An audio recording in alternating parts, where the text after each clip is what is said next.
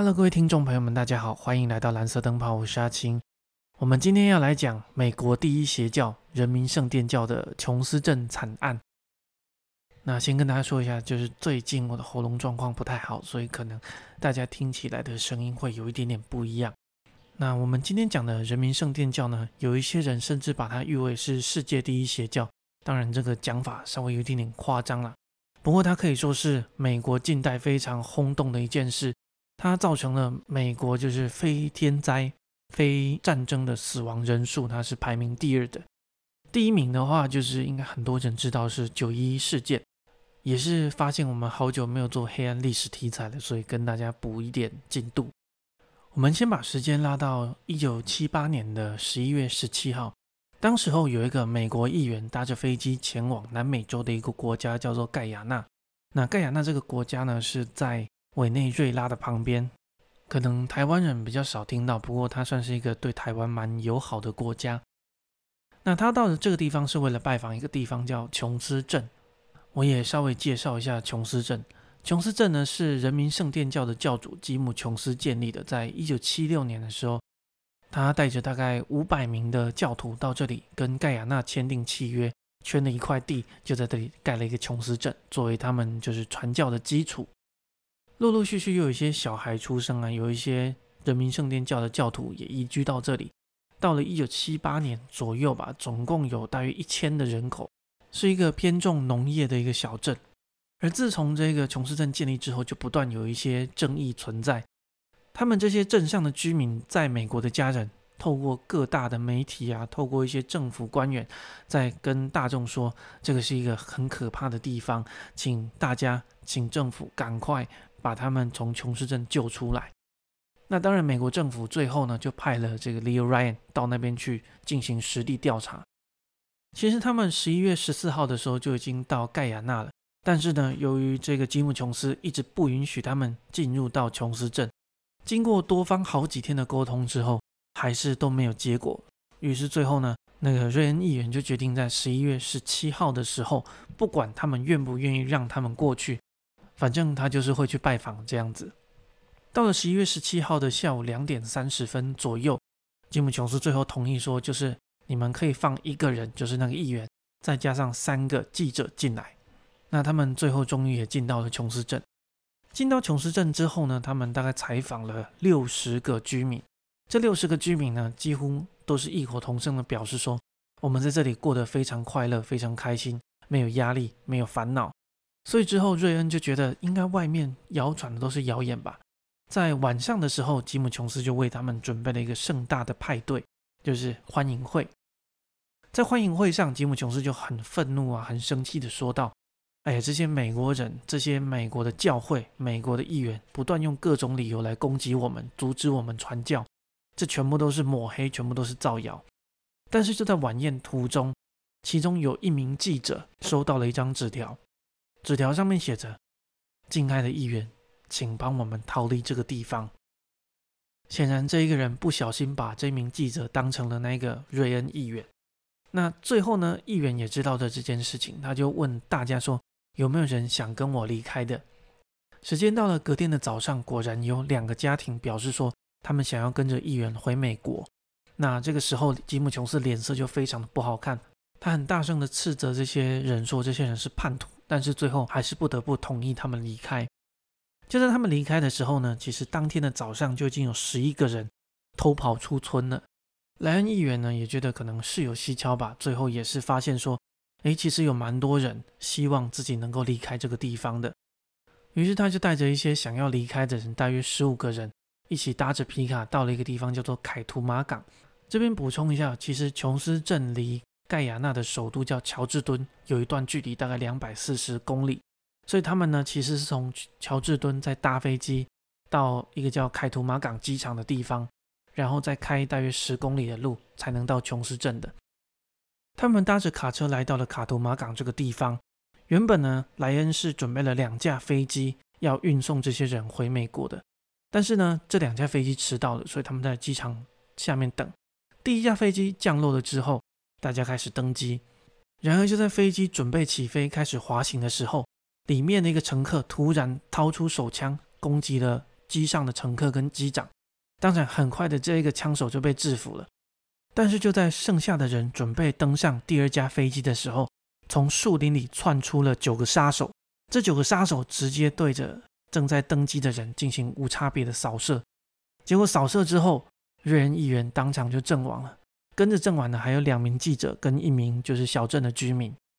这件事情很快就惊动了盖亚纳政府，其他人就四处的往森林里面逃窜。盖亚纳政府总共派出了一百二十名的士兵跟四十名的警力，开始进行搜救任务。最后呢，他们也顺利的在树林里找到这些人。不过已经是三天后的事。当时候，美国跟盖亚纳政府都非常非常震惊，因为这个是美国史上第一次有议员因公殉职的。那美国政府也马上派出了专家，联合盖亚纳的政府，准备回到琼斯镇跟琼斯对峙。但是就在他们进到琼斯镇的时候，发现的就是一整片的尸体，几乎所有琼斯镇的居民全部都殉教了。之后，根据目击者、根据幸存者，还有现场的一个叫“死亡录音带”，还原了事情的真相。当天其实是吉姆·琼斯带着他的所有信徒在广场集体自杀了，而吉姆·琼斯的遗体也在广场中被发现了。他躺在亭台的一个躺椅上。还枕着一个枕头。据传闻，他是在大家都死亡之后，对着自己的太阳穴开枪。根据他最后的说法是，他会带着这些信徒在另外一个世界相见。整件事其实就是一件人间惨剧，它也造成当时候美国的社会一片动荡。也可以说，这个琼斯镇惨案是在九幺幺发生之前，美国史上最可怕的一个事件。那我们就来还原这个事件的始末吧。那我会从头开始讲。我们把时间拉回到一九三一年的五月十三号，吉姆·琼斯出生在美国印第安纳州东部的一个小镇。根据他们邻居的描述，这个吉姆·琼斯是一个蛮孤僻的小孩，就是他身边好像没有什么朋友，从小就对宗教有异常的执着。当时候美国最主流的宗教就是基督教嘛，所以他从小就决定自己长大之后要当一个牧师。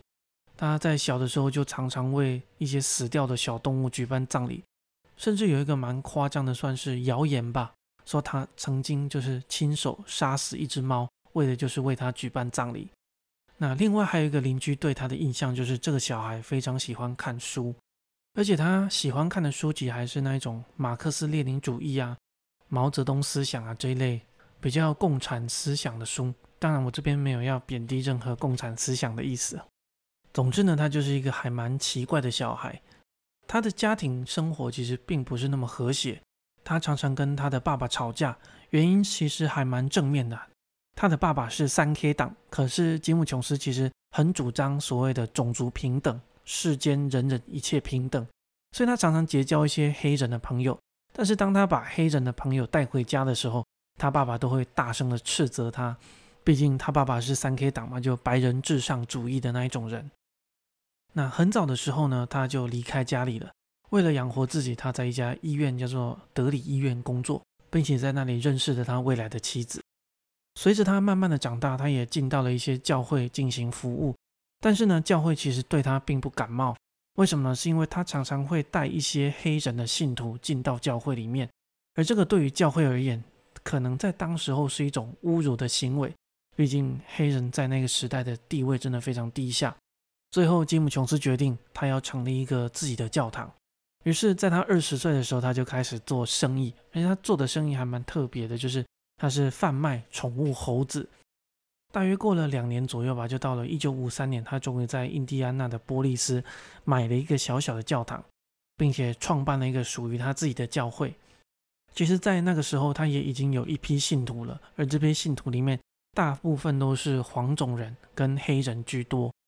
在他创立教会之后，他就跟他的教徒说：“我们要建立一个平等、和谐的社会。”之后，他们就常常办活动去救济一些在社会上比较弱势的人。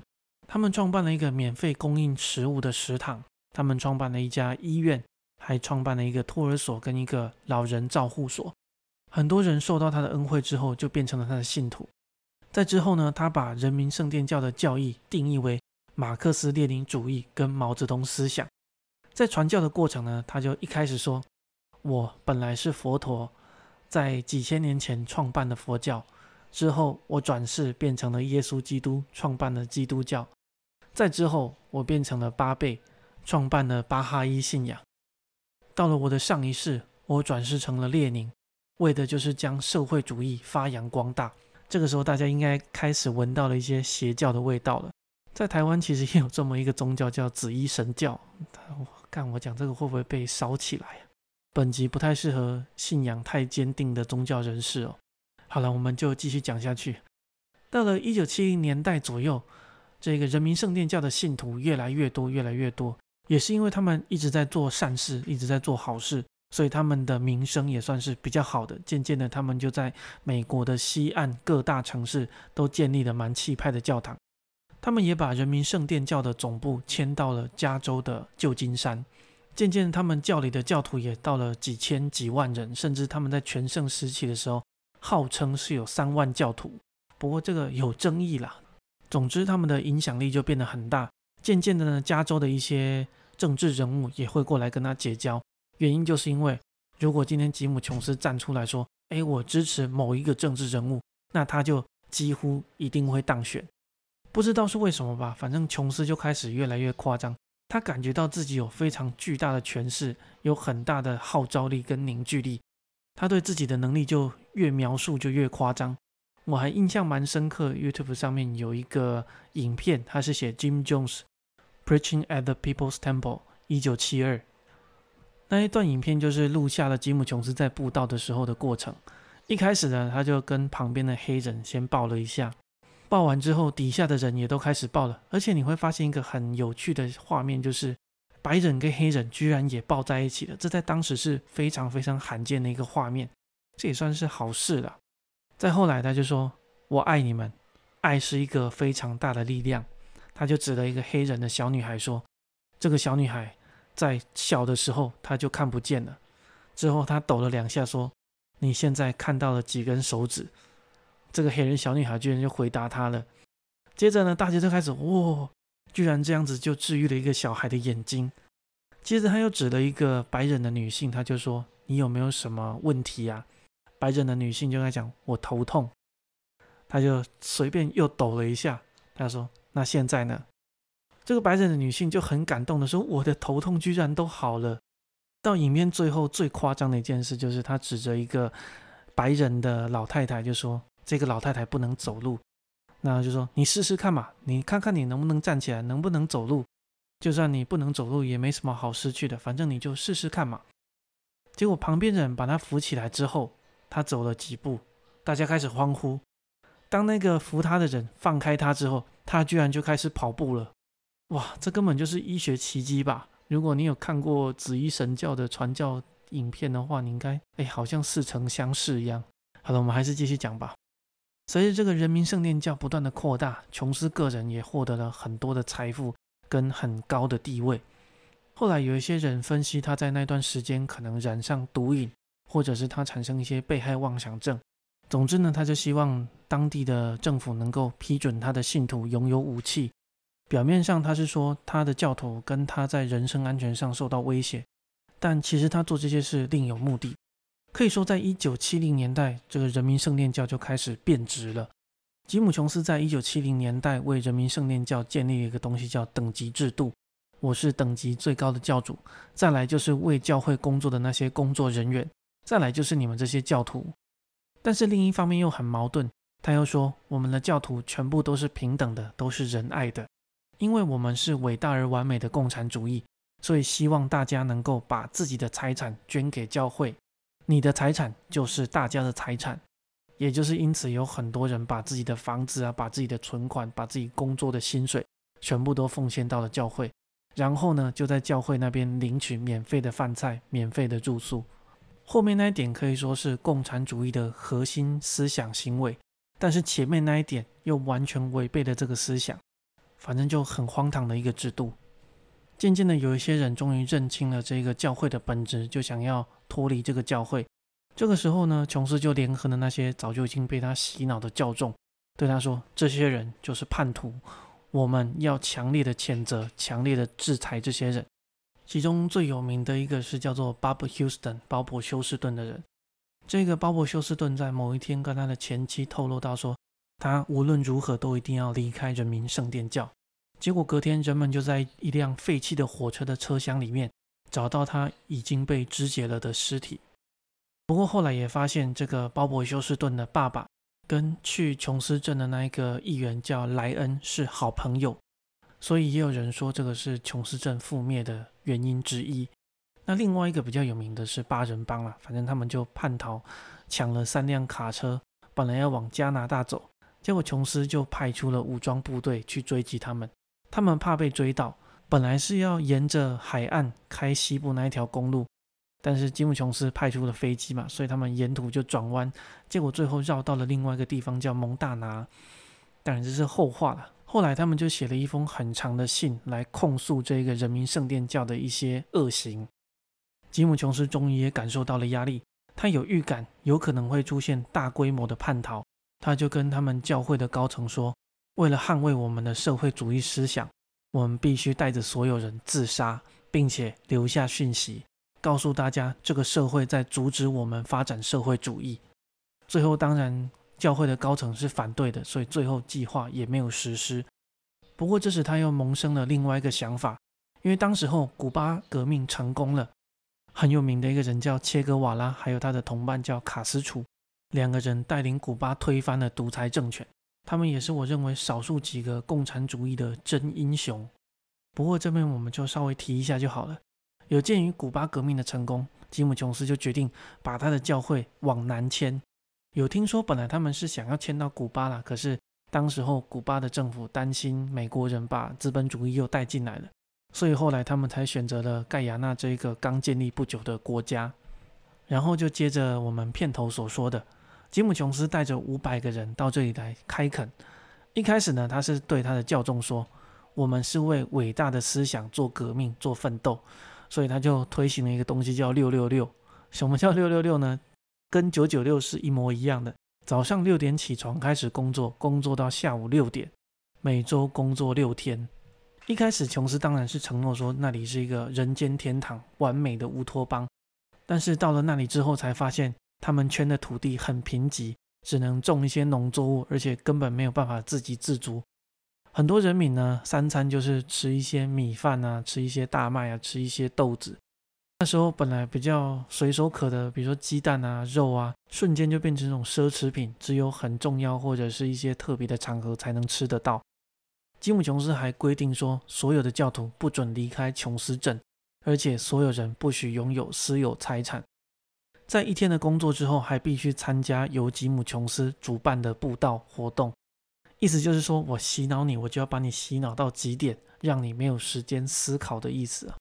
在小镇，二十四小时还会播放由吉姆·琼斯本人录制的一些关于思想教育的录音带。总之，有蛮多人都被严重的洗脑了。